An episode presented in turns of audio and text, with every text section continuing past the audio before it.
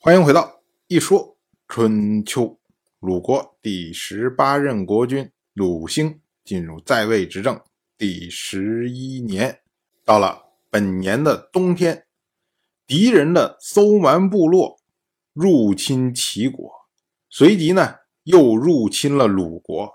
鲁兴呢他就占卜说要派谁出征，最后呢占得叔孙得臣为吉，也就是派叔孙得臣出征比较好。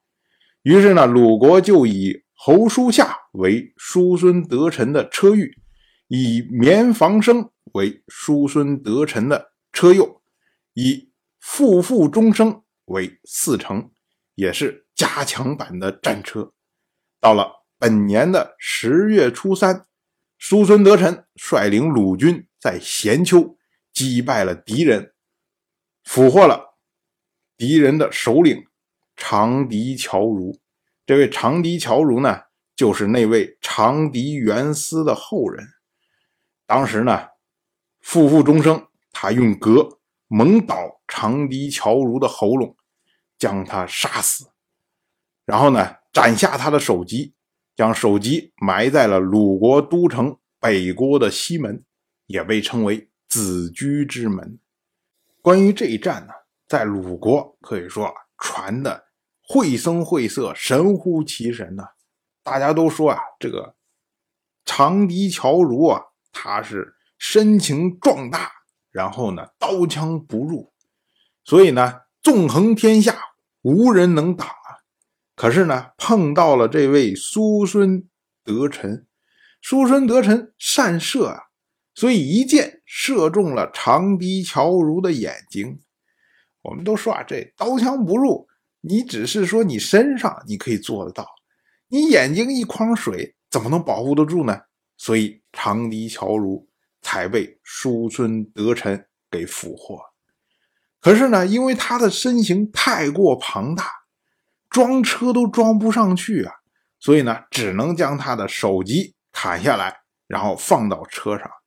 即使如此呢，这个长笛乔如的眉毛都垂到了车外。大家一听啊，估计就笑了。这这是可能吗？这肯定是瞎编的鬼故事吧？可是呢，当时很多人就是这么着认为的。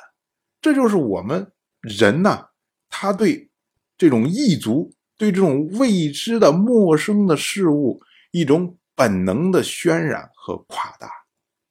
但是呢，从苏孙得臣的角度上来说，他也觉得非常的得意，因为这一战呢。的确胜得很漂亮，所以呢，他将长笛乔如这个名字里面“乔如”这么两个字啊拿出来为自己的儿子命名，所以呢，也就是命名为叔孙乔如。当然，这个人呢，以后我们会提到。我要说啊，鲁国的这一战其实打的还是挺漂亮的。对于苏蛮来说呢，是有相当大的损伤。但是呢，这位长笛乔如啊，他还有三个兄弟，呃，也就是长笛焚如、长笛荣如和长笛简如。结果到了九年以后，搜蛮再一次讨伐齐国，当时呢，齐国的大夫王子成父俘获了长笛荣辱，并且呢，将他斩首，将他的首级。埋在了周守的北门。结果，搜蛮在撤军的时候呢，魏国又趁机进攻，俘获了长笛乔如最小的弟弟长笛简如。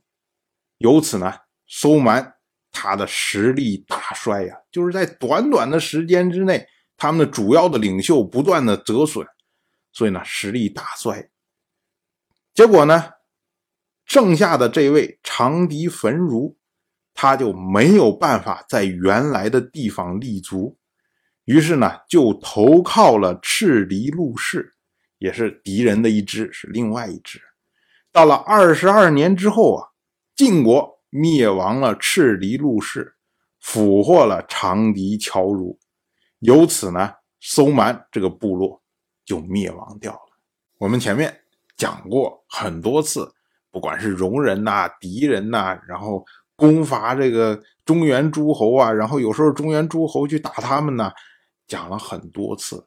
但是呢，头一次讲到有某一支的戎人或者敌人，他们从最开始，然后到最终的消亡的过程。虽然呢，这个过程讲的还是比较简略，但是呢，我们要说啊，搜蛮这个部落从夏代的时候就存在，一直到春秋的时候灭亡，这说明了一个什么呀？这其实给我们展示的是我们今天概念里的中国形成的过程，也就是从我们最早的时候可以追溯的，比如说炎黄的时代，或者是夏商的时代。那会儿的时候，在整个神州的大地上，形成了一个自己特有文化的一个集团，我们可以称为炎黄子孙，也可以称为华夏一族。那么这个文化团体呢，它分布在整个神州的大地上面，而除了它之外呢，还有非常多元的其他文化的。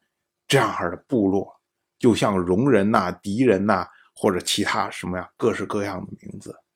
可是呢，经过从夏代开始这么上千年不停的交流、联姻、相互的讨伐，最终呢，在春秋战国时代，中原它的文化的势力越来越强大。然后将这些异文化逐步的渗透、消灭、融合，然后到秦汉，就形成了我们今天所说的中国的雏形。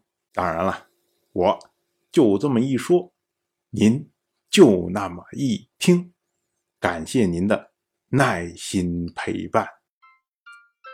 如果您对《一说春秋》，这个节目感兴趣的话，请在微信中搜索公众号“一说春秋”，关注我。您不仅能得到《一说春秋》文字版的推送，还可以直接和我互动交流。我在那里等待您的真知灼见。